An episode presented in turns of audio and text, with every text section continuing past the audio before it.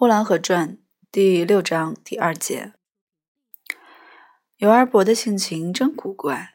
他很喜欢和天空的雀子说话，他很喜欢和大黄狗谈天。他一和人在一起，他就一句话没有了。就是有话，也是很古怪的，使人听了常常不得要领。夏天晚饭后，大家坐在院子里乘凉的时候。大家都是嘴里不停的讲些个闲话，讲得很热闹，就连蚊子也是嗡嗡的，就连远处的蛤蟆也呱呱的叫着。只是有二伯一声不响的坐着，他手里拿着银骰子，东甩一下，西甩一下。若有人问他的银骰子是马鬃的还是马尾的，他就说。啥人玩啥鸟，武大郎玩鸭子，马鬃都是贵东西，那是穿绸缎的人拿着，腕上戴着藤萝镯，指上戴着大攀子。什么人玩什么物，穷人野鬼，不要不自量力，让人家笑话。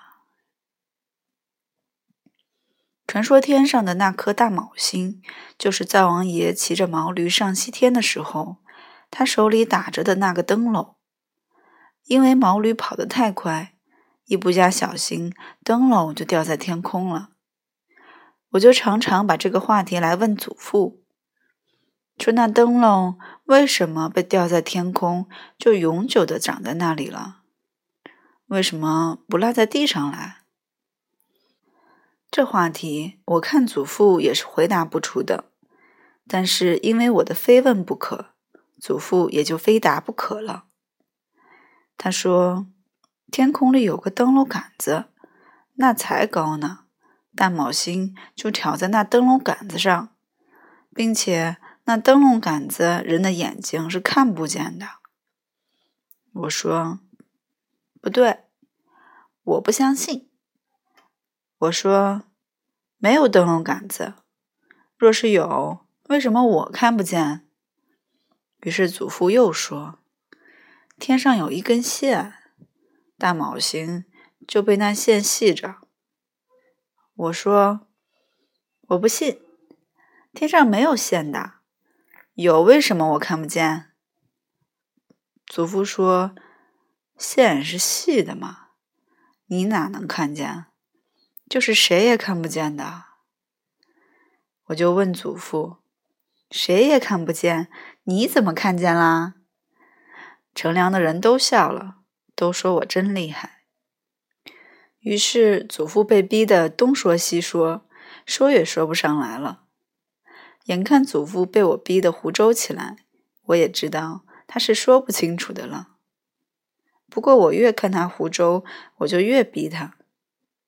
到后来，连大卯星是灶王爷的灯笼这回事，我也推翻了。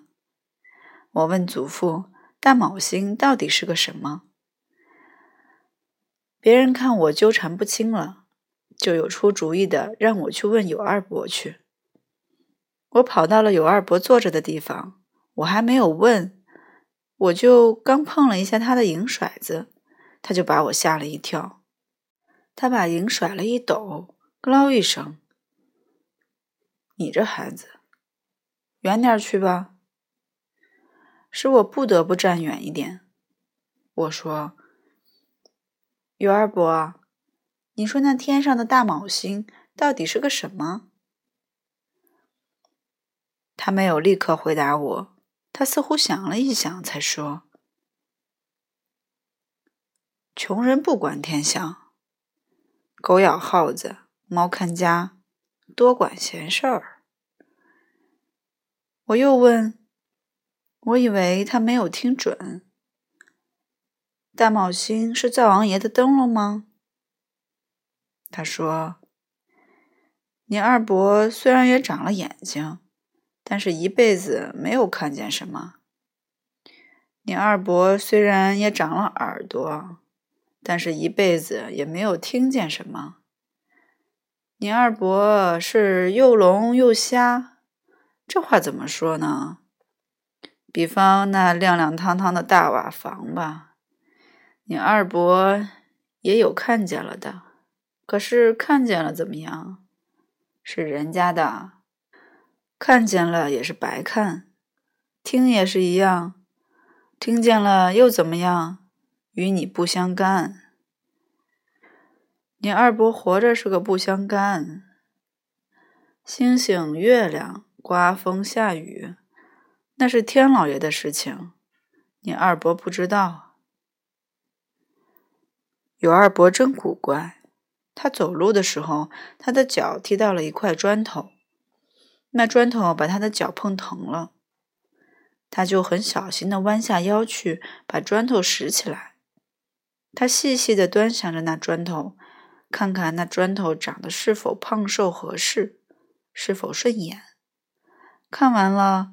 他才和那砖头开始讲话。你这小子，我看你也是没有眼睛，也是跟我一样，也是瞎冒虎眼的。不然你为啥往我脚上撞？若有胆子撞，就撞那个耀武扬威的，脚上穿着靴子鞋的。你撞我还是个白撞。撞不出一大二小来，臭泥子滚石头，越滚越臭。他和那砖头把话讲完了，才顺手把它抛开去。临抛开的时候，他还最后嘱咐了他一句：“下回你往那穿鞋穿袜的脚上去碰哈。”他这话说完了，那砖头也就啪嗒的落到地上了。原来他没有抛得多远，那砖头又落到了原来的地方。尤二伯走在院子里，天空飞着麻雀或是燕子，若落了一点粪在他的身上，他就停下脚来，站在那里不走了。